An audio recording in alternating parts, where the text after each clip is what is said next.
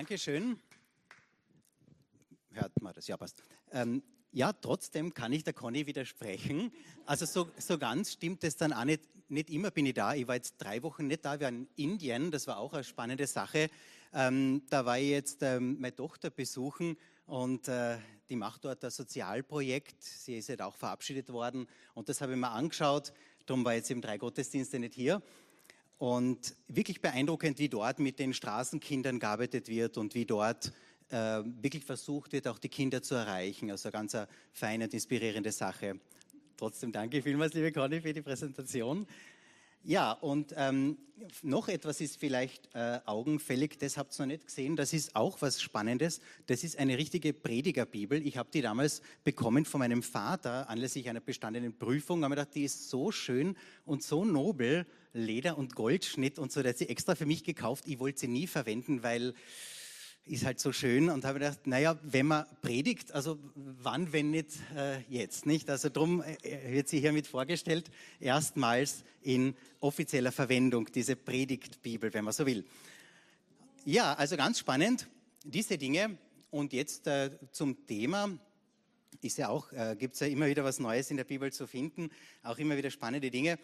Äh, es ist so, wir haben ja eine gewisse Tradition als Gemeinde, aber überhaupt als Christen, als überhaupt könnte man sagen, als Menschen allgemein gehen wir davon aus, dass Gott gut ist und dass Gott uns liebt. Und das ist sicher etwas ganz Grundlegendes. Und da bitte ich einmal um die erste Folie und dann haben wir einige Folien heute zu bewältigen. Da heißt es eben, denn Gott hat die Welt so sehr geliebt, dass er seinen einzigen Sohn hingab, damit jeder, der an ihn glaubt, nicht verloren geht, sondern das ewige Leben hat. Bleiben wir kurz dabei stehen, das ist etwas, wo wir sagen, ja, wissen wir eh, haben wir schon öfter gehört, oder vielleicht auch nicht, dann höchste Zeit. Gott liebt uns. Nicht uns jetzt als uns und die anderen nicht, sondern alle Menschen. Gott liebt jeden Menschen bedingungslos. Egal welcher Hintergrund, egal welche Leistung, egal welche, was auch immer, Hautfarbe oder berufliche Tätigkeit, was auch immer. Völlig egal, Gott liebt uns alle bedingungslos. Und das ist eben das Spezielle und das Besondere und von dem gehen wir aus. Und das ist etwas, wo man sagen kann, gut, darauf haben wir uns geeinigt als gläubige Menschen und eben auch als Leute, die jetzt nicht unbedingt an Gott glauben, das wird irgendwie vorausgesetzt. Also eine Predigt ist dann gut, wenn gesagt wird, dass Gott uns liebt, dass Gott für uns ist. Und dann gibt es auch andere Beobachtungen. Wenn wir zur nächsten äh, Bibelstelle bitte springen. Das ist auch etwas, was uns gut tut. Da heißt eben, Jesus sagt das zu den Menschen, zu seinen Nachfolgern, sagt er, fürchtet euch nicht vor denen, die euch bedrohen. Ja, und das ist der ganze Kontext, da kann man noch viel mehr lesen. Kann ich empfehlen, schaut euch diese Passage an. Aber jetzt nur für unsere Zwecke reicht es, wenn wir nur das uns äh, anschauen. Wir brauchen uns auch nicht zu fürchten. Gott ist für uns, Gott liebt uns, Gott unterstützt uns, er hilft uns. Und dann geht es auch noch weiter, wenn wir weiterlesen, dann ein bisschen weiter unten im selben. Habt keine Angst vor den Menschen, die zwar den Körper nicht, aber die Seele töten können. Genau, brauchen wir es nicht fürchten. Fürchtet vielmehr Gott, der beide, Leib und Seele, dem ewigen Verderben in der Hölle ausliefern kann. Moment. Wir sollen also schon fürchten, aber Gott soll man fürchten. Und da könnte man jetzt einmal hängen bleiben und sagen, Moment, äh, hören wir so nicht so oft, ist vielleicht auch etwas, was wir manchmal überlesen, wenn wir die Bibel lesen, ist jetzt nicht so im Fokus, weil das jetzt ähm, vielleicht auch uns nicht so erbaut, ja, fürchten, das wollen wir nicht so gerne. Trotzdem steht es da drinnen. Und wenn man das liest, wie gesagt, da kann man, dann, kann man dann zum Nachdenken kommen. Kann man sich sagen, was ist damit gemeint? Blenden wir das jetzt einmal aus mit dem ewigen Verderben und der Hölle. Das ist ja eigenes Thema, da könnten wir extra darüber reden. Aber einfach einmal der Gedanke, dass wir Gott fürchten sollen.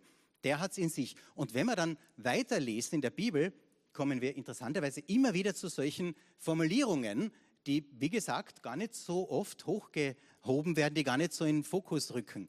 Jetzt schauen wir uns einmal an, wie denn so richtig in der Tiefe des Alten Testaments äh, da argumentiert wird. Da heißt das sind die Sprüche Salomos, des Sohnes Davids, des Königs von Israel. Durch die Sprüche soll der Mensch Weisheit und Selbstbeherrschung lernen. um gute Ratschläge verstehen zu können. Nicht? Das ist, äh, kann man auch wieder sinken lassen. Da geht es um Weisheit, um Weisheit für unseren Verstand, aber nicht nur, es geht auch um Praxiswissen, um Wissen, das man anwenden kann und soll. Es geht um Selbstbeherrschung, es geht um gute Ratschläge. Na, lesen wir weiter. Diese Sprüche eben helfen dabei, Zurechtweisung anzunehmen und sie einsichtig im Leben umzusetzen und zu tun, was gerecht, recht und aufrichtig ist. Also wir können das Gute und Richtige tun, wenn wir auf das achten, was die Bibel sagt. Lesen wir weiter. Die Sprüche machen die Unerfahrenen klüger und schenken dem, der noch jung ist, Erkenntnis und Besonnenheit. Wer weise ist, höre auf diese Sprüche und gewinne noch an Weisheit hinzu. Wer klug ist, suche sich weisen Rat, damit er diese Sprüche, Gleichnisse, weisen Worte und Rätsel verstehen kann. Da ist sehr viel drinnen. Man kann es zusammenfassen damit, dass wir ein Angebot haben, Weisheit zu empfangen, dass wir das Angebot haben, gewisse Fehler nicht machen zu müssen, die vielleicht andere schon gemacht haben, dass wir überhaupt auch schlagfertig sind, wenn man so will. Ja, ist ja nicht immer so einfach vielleicht. Weisheit bedeutet ja auch, dass man dann die richtigen Worte zur richtigen Zeit hat. Vor allem eben aber geht es darum, dass wir innerlich gestärkt sind, auferbaut sind. Naja, das klingt ja alles gut. Schauen wir uns noch einmal an, wo das Ganze herkommt. Das sind Ratschläge, das sind weise Sprüche, das sind Weisheiten. Aber wenn wir weiterlesen, dann haben wir da interessante Erkenntnis. Die Furcht des Herrn heißt hier, ist der Anfang der Erkenntnis. Weisheit und Zucht verachten nur die Narren. Okay, Weisheit und Zucht könnte man auch mit Selbstdisziplin übersetzen oder mit Selbstbeherrschung. Verachten nur die Narren. Okay, das verstehen wir noch. Aber warum steht da, die Furcht des Herrn ist der Anfang der Erkenntnis oder auch, wie es manchmal sonst heißt, der Anfang der Weisheit. Warum ist die Furcht des Herrn der Anfang der Erkenntnis oder der Weisheit. Also da merken wir, dass dieses Thema immer wieder kommt. Es ist dann auch sogar die Rede, dass das, ähm, die nächste Folie bitten, genau, auch ein, ein Schatz ist. Sichere Zeiten wirst du haben. Es ist eine Verheißung jetzt. Ja, es wird was Gutes passieren. Du wirst sichere Zeiten haben. Fülle von Heil, von Weisheit und Erkenntnis. Die Furcht des Herrn, sie wird sein Schatz sein. Also Gottes Schatz, den er dir gibt. Das ist der Schatz, den du bekommst. Warum? Nein, es ist was Besonderes. Es ist die, der Anfang der Weisheit. Es ist das, womit wir anfangen, wenn wir, beginn, äh, wenn wir äh, uns mit Erkenntnis beschäftigen. Dann kann man noch eine längere Passage uns vornehmen. Wieder in den Sprüchen, jetzt, wir erinnern uns, die hat äh, Salomon, der König, geschrieben. Da heißt ähnlich wie vorher, mein Sohn oder Tochter, wenn du meine Reden annimmst, wobei da könnte man, da habe ich auch äh, überlegt, es steht dann Sohn, muss man dazu sagen Tochter, weil heutzutage sagt man das ja anders. Aber was ist, wenn ich es nicht dazu sage? Dann könnte man ja sagen, vielleicht deshalb, weil die Söhne das weniger wissen als die Töchter. Das wäre dann auch wieder vielleicht schmeichelhaft für die Damen, die sich vielleicht da nicht erwähnt äh, empfinden. Aber gut, wir äh, erwähnen sicherheitshalber alle Menschen, weil ja alle letztendlich äh, mit Weisheit, äh, also mehr Weisheit bekommen wollen. Also noch einmal, wenn du meine Reden annimmst und meine Gebote bei dir verwahrst, indem du der Weisheit dein Ohr leist, dein Herz dem Verständnis zuwendest, ja, wenn du den Verstand anrufst, zum Verständnis erhebst deine Stimme, wenn du es suchst wie Silber und wie Schätzen ihm nachspürst, Vielleicht ganz kurz nochmal, was soll man machen? Wir sollen diese Reden annehmen.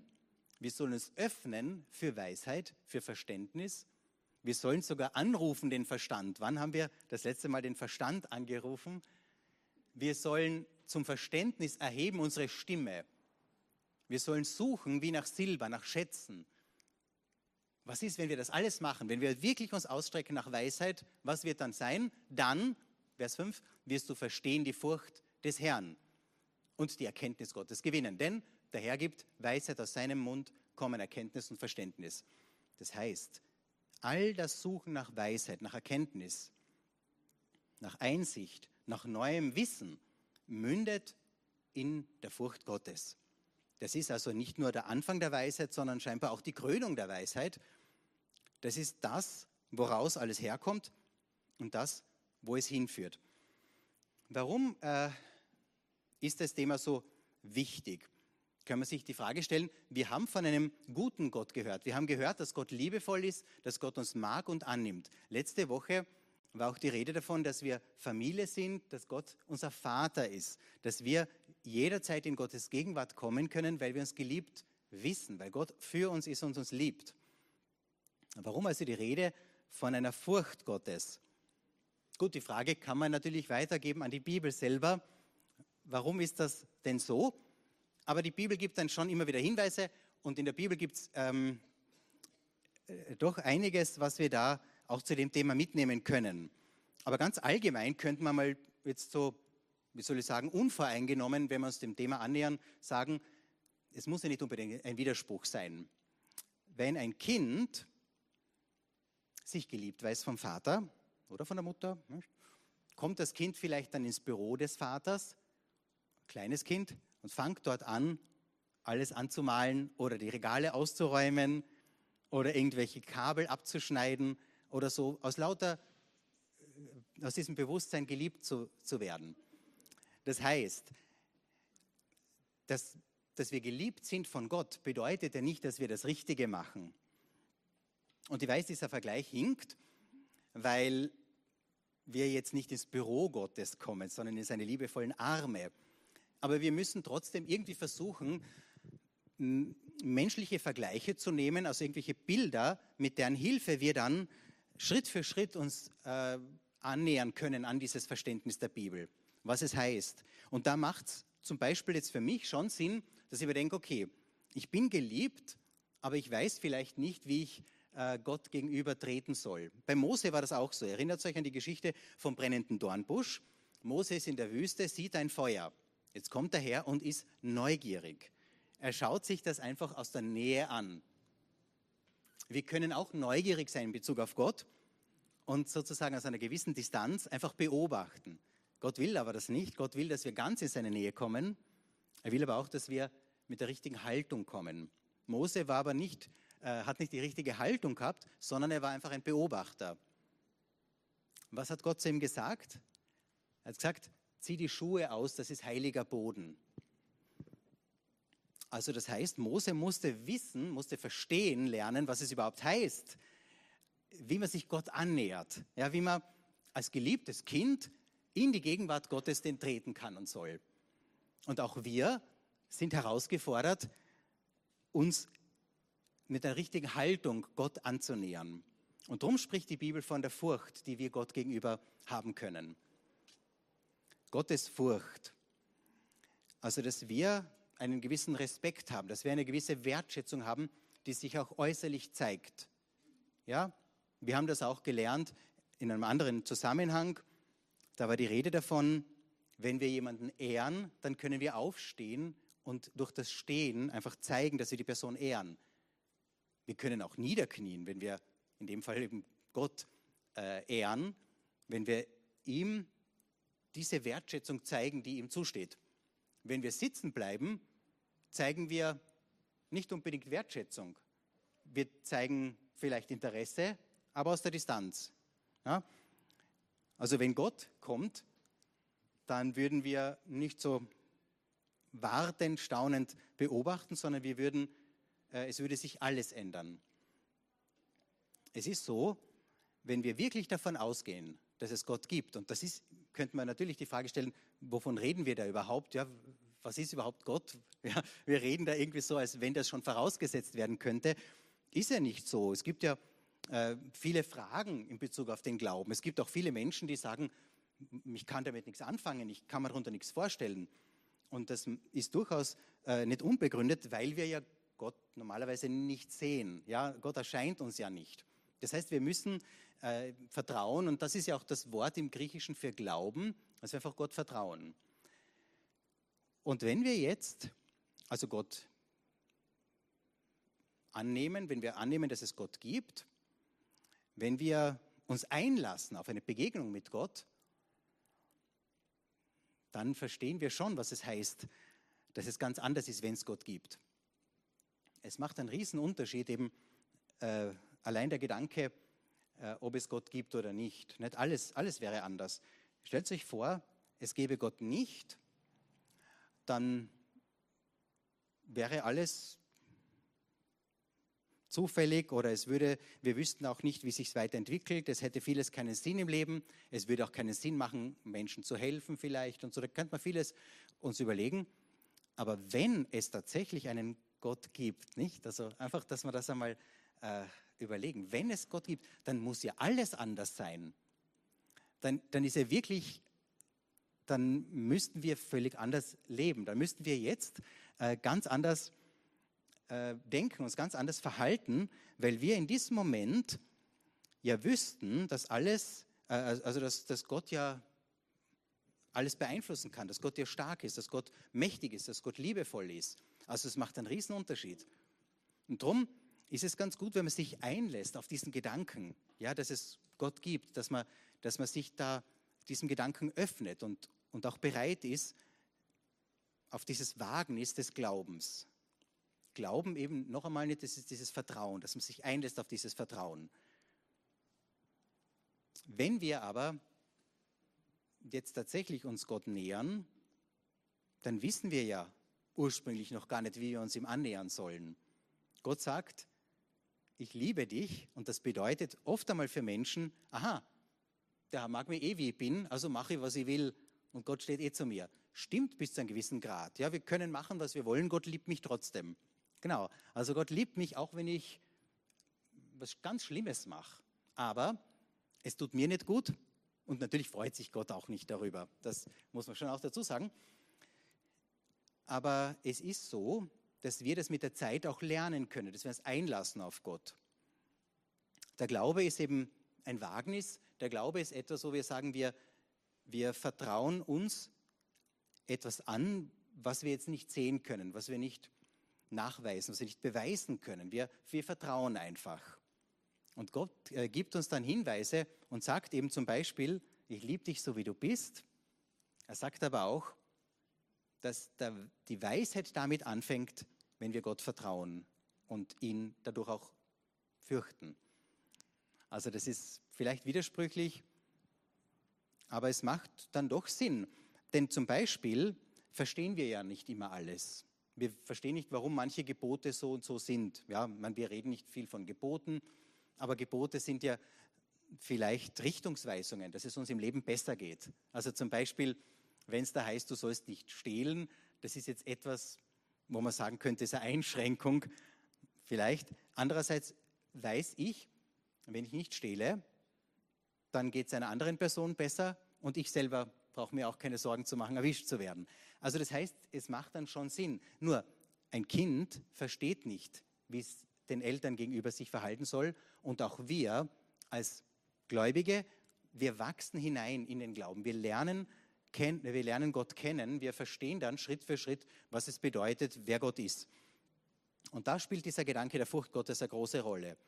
Furcht Gottes also als ganz wichtiger äh, Teil auch der biblischen Botschaft, wenn man so will, ähm, gehen wir nochmal zurück zu diesem Kind. Das Kind, das jetzt ins Büro geht zum Vater und dort sich austoben könnte, weiß, na, das mache ich nicht. Das versteht nicht warum, ja. Ist ja viel schöner, wenn man alles anmalt oder wenn man das Kabel durchschneidet oder was auch immer. Aber das Kind weiß, der Vater sagt nein und schaut vielleicht finster, versteht das Kind nicht. Später versteht man es schon, keine Sorge, wir verstehen das dann schon. Aber in dem Moment versteht das das Kind nicht. In unserem Fall ist es auch so, dass wir nicht immer alles verstehen. Wenn wir uns dann überlegen, ich könnte so oder so handeln, ist es vielleicht für uns nicht einsichtig. Wir wissen aber vielleicht, es ist falsch, so zu handeln. Und mit der Zeit, wie gesagt, verstehen wir das dann schon. Aber wir sind im Prozess des Lernens. Und wenn wir eben von der Furcht Gottes sprechen, dann ist das der Anfang der Weisheit. Das ist einmal der erste Schritt. Aber dieser erste Schritt ist ganz wichtig. Und diesen ersten Schritt dürfen wir sozusagen nicht ganz ausblenden, weil wir sonst äh, weil uns sonst was Wichtiges entgeht, würde ich einmal unterstellen. Ja, also wenn, wenn die Weisheit anfängt mit der Furcht Gottes, dann wäre es wahrscheinlich fatal, wenn man das ganz ausblendet.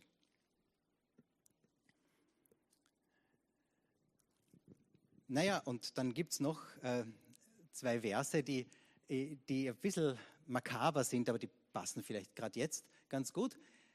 Da heißt es eben im Hebräerbrief, es ist schrecklich, in die Hände des lebendigen Gottes zu fallen.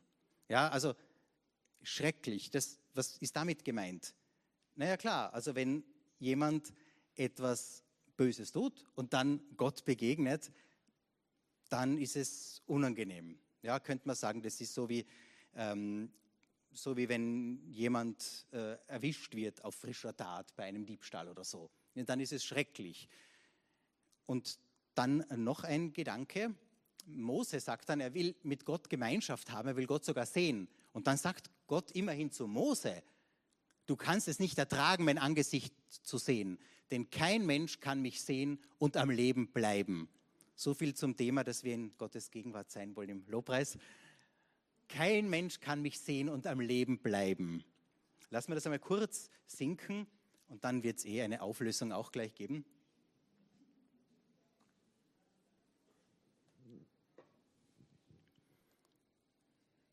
Also das sind schon Bibelstellen, die es auch gibt und die auch berücksichtigt werden wollen. Ähm, ich erinnere mich an eine Situation, wo ich angefangen habe zu unterrichten. Vielleicht hilft das ein bisschen zu veranschaulichen. Ich fange also an als junger Lehrer in einer Schule, bin sehr nett, bin sehr freundlich und die wissen, ah, der ist eh nett, der ist eh einer von uns, mit dem kann man Schmäh führen, der ist super und es war toll, tolle Stimmung. Aber irgendwann einmal waren sie untergriffig und frech oder haben sie untereinander gestritten. Dann habe ich gesagt, hört jetzt auf zu streiten. Die haben aber nicht reagiert. Warum? Naja, weil ich der Nette bin, weil sie mich nicht ernst nehmen mussten. Und dann habe ich gesagt, hört auf, jetzt reicht es mir und jetzt ist Schluss. Keine Reaktion. Und dann hat einer von diesen Kerlen, ein zwölfjähriger, großgewachsener Bursch, hat dann gesagt, der blöfft ja nur. Boah, das hat mich richtig zornig gemacht. Der blöfft ja nur. Und wenn man das jetzt ummünzt, Gott ist lieb, Gott ist nett, Gott ist immer für mich, Gott mag mich, egal ob ich sündige, ob ich Leute schlag und was Böses mache auf die Art. Gott hat mich so lieb, dann haben wir was missverstanden. Wisst ihr, was ich meine? Ja? Ich weiß, das Beispiel hinkt auch wieder mit der Schule, aber immerhin, es ist eine kleine Annäherung an das Thema. Wenn wir sagen, Gott blöfft ja nur so auf die Art, dann haben wir was missverstanden. Und noch einmal, ich war ein lieber Lehrer, ich war nett und freundlich, wollte das, Lieb das Beste von meinen Schülerinnen und Schülern, aber man muss auch was anderes können. Man muss so wirken, als könnte man beißen. Dann muss man es nicht machen. Wenn man das nicht zeigt, dann habe ich es später umgekehrt gemacht. Bin ich reingegangen in die Klasse, jetzt auf einmal ganz finster geschaut, alle haben gezittert vor mir und innerlich habe ich gegrinst, habe mir gedacht, die, ich werde so draufkommen, wie ich wirklich bin. Ich, ich habe äh, Schauspiel gemacht und habe mir sozusagen nicht mein wahres Ich gezeigt. Nach zwei Wochen haben die dann gesagt, der ist ja gar nicht so, der ist ja eh lustig. Ja, aber die zwei Wochen waren notwendig, dass sie gesehen haben, der könnte ja beißen, womöglich. Und nach diesen zwei Wochen waren wir dann sehr eng und, und war dann eine sehr, sehr nette Klasse. Wir haben uns wunderbar verstanden. Also es war alles in Ordnung, weil die gewusst haben, der könnte auch anders, aber ich habe das nie mehr zeigen müssen. Also noch einmal zurück jetzt in, uns, in unserer Beziehung zu Gott. Wenn wir wissen, Gott ist groß, mächtig, heilig, wir nähern uns ihm an, indem wir die Schuhe ausziehen, indem wir auf die Knie fallen und ihn anbeten, ihm die Ehrfurcht geben, die er verdient hat, dann ist es ganz was anderes, wenn er auf einmal sagt, ich habe dich lieb. Ja, also das ist dann ganz was anderes, ganz andere Botschaft.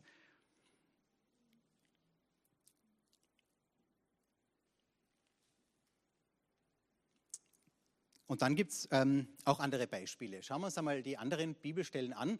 Das ist auch interessant, was dann mit Mose war. Gegen die El, äh, Edlen der Söhne Israels aber streckte er seine Hand nicht aus, sondern sie schauten Gott und aßen und tranken, heißt in dieser Übersetzung, genau, sie schauten Gott und aßen und tranken, habe ich mir dann unterstrichen. Das muss man auch einmal finden, diese Nebensätze in der Bibel. Ist auch spannend, schauen wir uns das nochmal an. Sie schauten Gott und aßen und tranken. Ist doch interessant, nicht? Die, die schauen Gott und essen und trinken dabei. Also es ist doch möglich, Gott anzuschauen, in sein, Gegen, äh, in sein Angesicht zu kommen. Aber es ist halt immer diese, diese Spannung. In dem Moment, wo ich auf Gott zutrete, merke ich, er ist heilig. Dann ziehe ich mich vielleicht wieder zurück und dann lädt er mich wieder ein. Es ist so dieses Kennenlernen, dieses, diese Nähe und dann doch wieder, Gott ist heilig. Wenn ich das eine ausblende und sage, ja, Jesus ist mein Havara und Jesus, es, ich meine, gibt es ja, ich kenne genug auch solche freichristlichen oder freikirchlichen Traditionen, wo man dann so betet und Jesus und helfen wir jetzt und so. Das hat alles auch seinen Platz, keine Frage. Es gibt aber auch das Gegenteil. Es gibt diese Traditionen dieser großen Kathedralen, wenn man reingeht, da kriegt man Ehrfurcht und merkt, boah, Gott ist groß und weit weg und so. Und das mögen wir oft nicht in unserer Tradition. Wir sagen, äh, wir wollen ja diese Vaterliebe Gottes spüren. Wir wollen ja, dass Gott unser Havara ist auf die Art. Und das hat seinen Platz, noch einmal. Das ist gut. Aber es ist nur die eine Seite der Medaille. Wenn wir die andere ganz ausblenden, dann entgeht uns etwas Wichtiges. Ja, so wie in einer Beziehung mit einem Menschen auch. Kann auch sagen, ja, das ist mein Spezi, das ist mein Kumpel und passt alles. Ja, aber im selben Moment muss ich auch respektieren, dass die Person ein anderer Mensch ist, vielleicht Grenzen hat, dass die Person vielleicht nicht alles lustig find, findet, was ich lustig finde oder so. Das ist ja in jeder Beziehung auch immer so. Also es ist immer ein Hingehen und dann wieder äh, Abstand, Nähe, Abstand. Das ist, Beziehung funktioniert oft so, es ist eine Dialektik zwischen Nähe und Distanz, wenn man so will. Ja, dieses Hingehen und dann wieder, wieder zurück. Beides spielt eine große Rolle im Leben, im zwischenmenschlichen Leben, nicht, ist wichtig, auch Grenzen kennenzulernen, anderen Menschen gegenüber. Auch, auch in der Gemeinde, wo wir Brüder und Schwestern sind, sagt ja auch der Paulus, der sagt ja auch, dass man die ähm, einander äh, behandeln soll, äh, also auch die älteren hm, Menschen, Männer mit Ehrfurcht und so und die, auch die Schwestern dann mit, ähm, also mit, mit Liebe, aber auch mit, ähm, mit weiß nicht, wie es dann nennt, so mit einer gewissen Keuschheit, sagt er, irgend so Distanz, ja. Also das ist auch wichtig. Beides ist wichtig. Also auch unter Geschwistern ist es wichtig, Nähe und Distanz in einer richtigen Weise auszuleben, kennenzulernen und äh, sich da auf das einzulassen, auf dieses, ähm, auf diese, diesen Austausch von Beziehung, Nähe und Distanz. Und bei Gott eben offensichtlich auch. Und dann haben wir auf der einen Seite diese Aussage, ja, wir können gar nicht überleben, wenn wir ihn nur sehen. Und im nächsten Moment sitzen sie miteinander und essen und trinken in seiner Gegenwart. Das finde ich schön. Beides hat seinen Platz in Gott. Wie das jetzt ganz genau mathematisch abzugrenzen ist, möchte ich euch hier nicht sagen, sondern es ist ja das Spannende, dass wir uns darauf einlassen. Es ist eine Lebensaufgabe, Gott kennenzulernen. Ist ja nicht so, dass, dass es jetzt damit äh, getan wäre, wenn ich sage, es ist genau so und das ist da die, äh, die richtige ehrfürchtige Annäherung an Gott. Ehrfurcht ist ja auch, die äußert sich ja auch bei allen Menschen unterschiedlich. Wir müssen ja auch nicht da die Schuhe ausziehen, um Gott Ehrfurcht zu zeigen. Bei Mose war es notwendig, da hat das halt so verstanden. Ja? Also es gibt immer unterschiedliche äh, Antworten auf diese Erfahrung der Ehrfurcht, die wir Gott gegenüber bringen.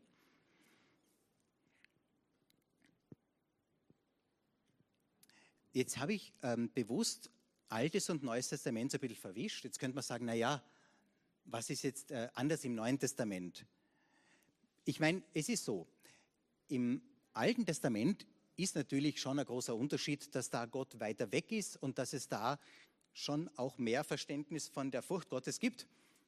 Es ist aber auch im Alten Testament sehr viel davon die Rede, dass man mit Jubel, mit Jauchzen, mit Freude in Gottes Gegenwart kommen kann und soll.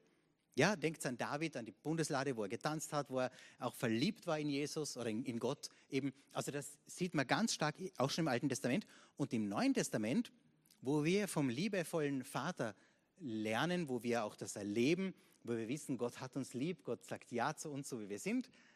Auch da gibt es diese Stellen und das, was ich ganz am Anfang vorgelesen habe, das war ja eben im Neuen Testament, wo Jesus selber, der ja ohnehin einen guten Ruf hat als, als ein einer, der alle Menschen geliebt hat und für alle Menschen da war, wo Jesus dann selber sagt, fürchtet Gott. Ja? Und das kommt auch öfter vor. Also im Neuen Testament gibt es das genauso auch wie im Alten Testament, diesen Gedanken der Ehrfurcht vor Gott.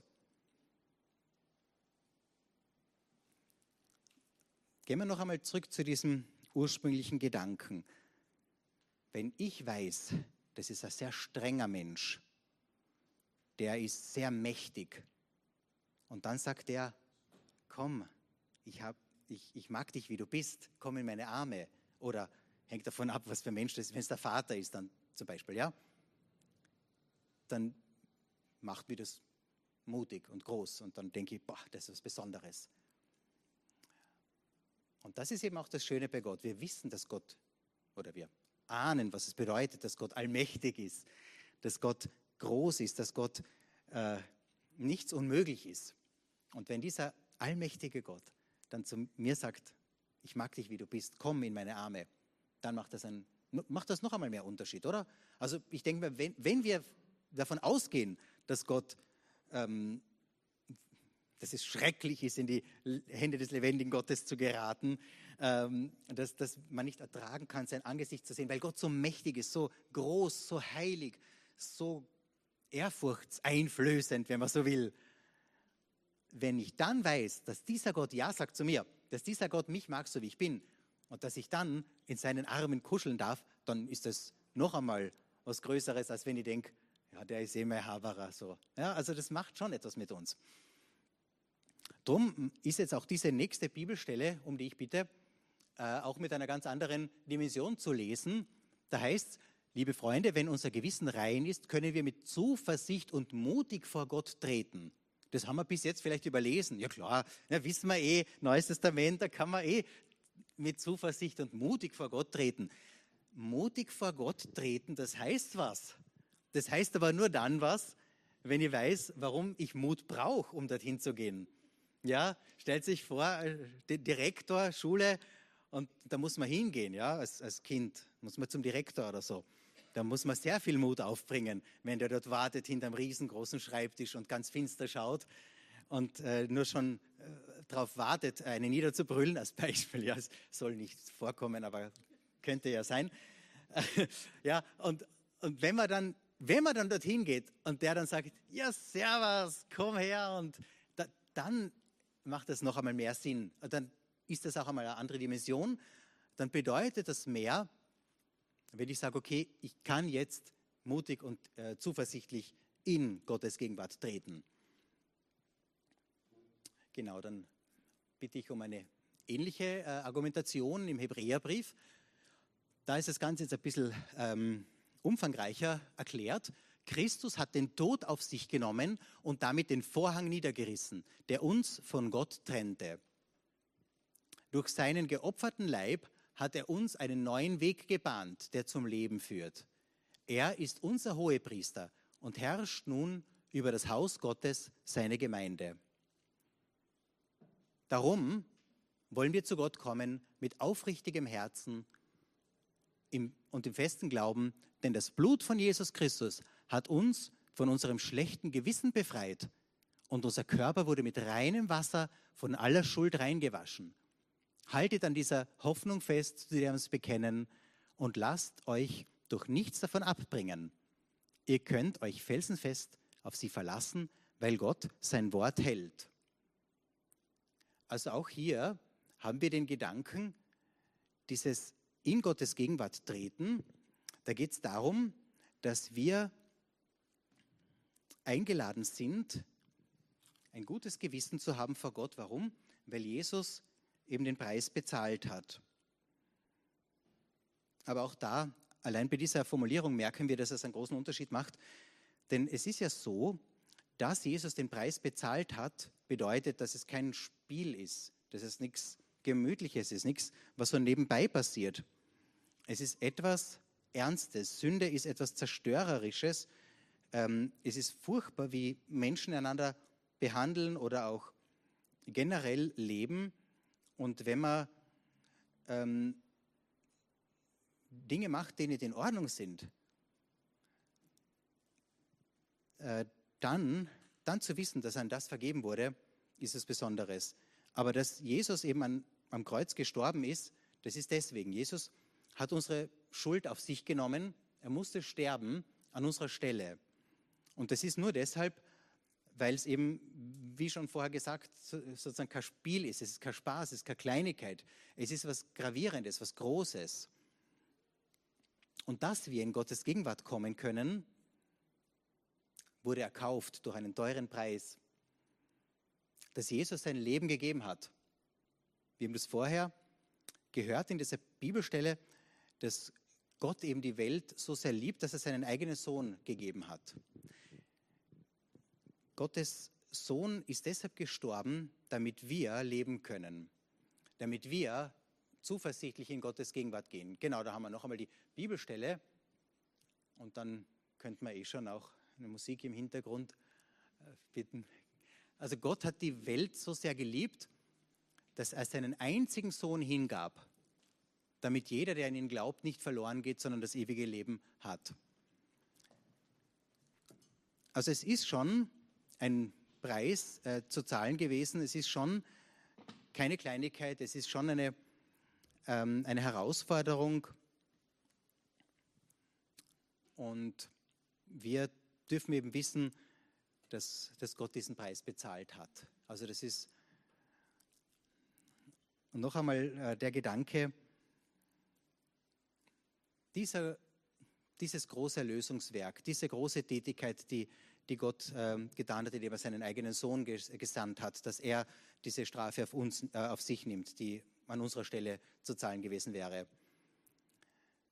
Das ist etwas, was uns ehrfürchtig machen kann. Das ist etwas, wo wir sagen, wir können daran ähm, fast zerbrechen, weil das so, so eine große Sache ist, weil das so, äh, äh, weil das wirklich unsere äh, Gedanken übersteigt. Umso schöner ist es, wenn Gott dann lächelt und sagt, komm in meine Arme, ich liebe dich so, wie du bist. Und du brauchst keine Angst zu haben, sozusagen. Du brauchst nicht fürchten in diesem Sinn. Ja, ich möchte vielleicht in dem Zusammenhang noch einladen, die, für die das jetzt vielleicht doch was Neues ist oder vielleicht Vielleicht war das eine oder andere neu dabei, bei euch, bei uns, bei mir auch. Dieser Gedanke, was es bedeutet, Gott ernst zu nehmen, es wirklich zu verstehen, dass Gott groß ist, dass Gott mächtig ist, dass Gott ja auch in der Lage ist, die Welt zu retten, die, den, den Menschen äh, diese Hoffnung zu geben. Und diese Liebe, die eben Gott da anbietet in Jesus Christus, die ist eben nichts Billiges. Die ist etwas, wo Jesus dafür sein Leben gelassen hat. Und darum möchte ich diese Einladung an uns alle aussprechen, dass wir verstehen, was es heißt, Gott wirklich ernst zu nehmen, Gott wirklich zu fürchten, Gott zu respektieren. Sozusagen die Schuhe, bildlich gesprochen, auszuziehen und zu verstehen, da ist jetzt heiliger Boden, da ist jetzt Gott. Gott ist am Wirken, das ist keine Kleinigkeit. Ich bin in seine Gegenwart gekommen, da kann ich mich nicht einfach nur irgendwie aufführen, sondern da könnte ich jetzt bestenfalls auf mein Angesicht fallen und anbeten. Und wenn dann dieser mächtige, große Gott auf einmal sagt, du darfst aufstehen, komm, setz dich auf meinen Schoß, ich will dich umarmen, dann hat das noch einmal eine größere Dimension. Und dazu, wie gesagt, möchte ich einladen, dass wir uns öffnen dafür und sagen, ja, Gott, ich möchte dir vertrauen. Ich Gebet sprechen. Auch das ist möglich, dass wir mit Gott reden, dass wir uns ähm, im Gespräch auf Gott einlassen, dass wir mit Gott reden und ihm sagen, was uns am Herzen ist. Er hört uns zu und er spricht dann auch mit uns.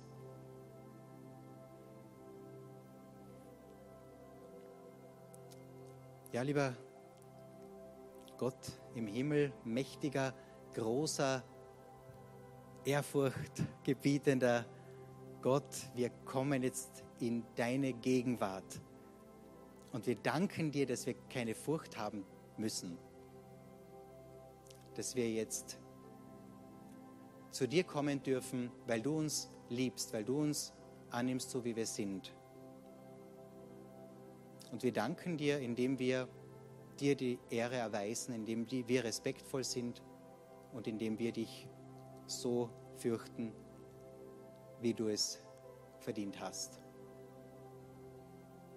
Wir bitten dich jetzt, Herr, dass du auch in unser Leben kommst, dass wir dich erleben können und dass wir unser Leben auch ändern. Ich möchte mich entscheiden heute, das ist ein Gebet, was wir auch alle sprechen können. Ich möchte mich entscheiden heute, dass ich dir nachfolge, weil du gut bist und weil du mich liebst. Ich möchte dir vertrauen und dir den nötigen Respekt erweisen. Amen.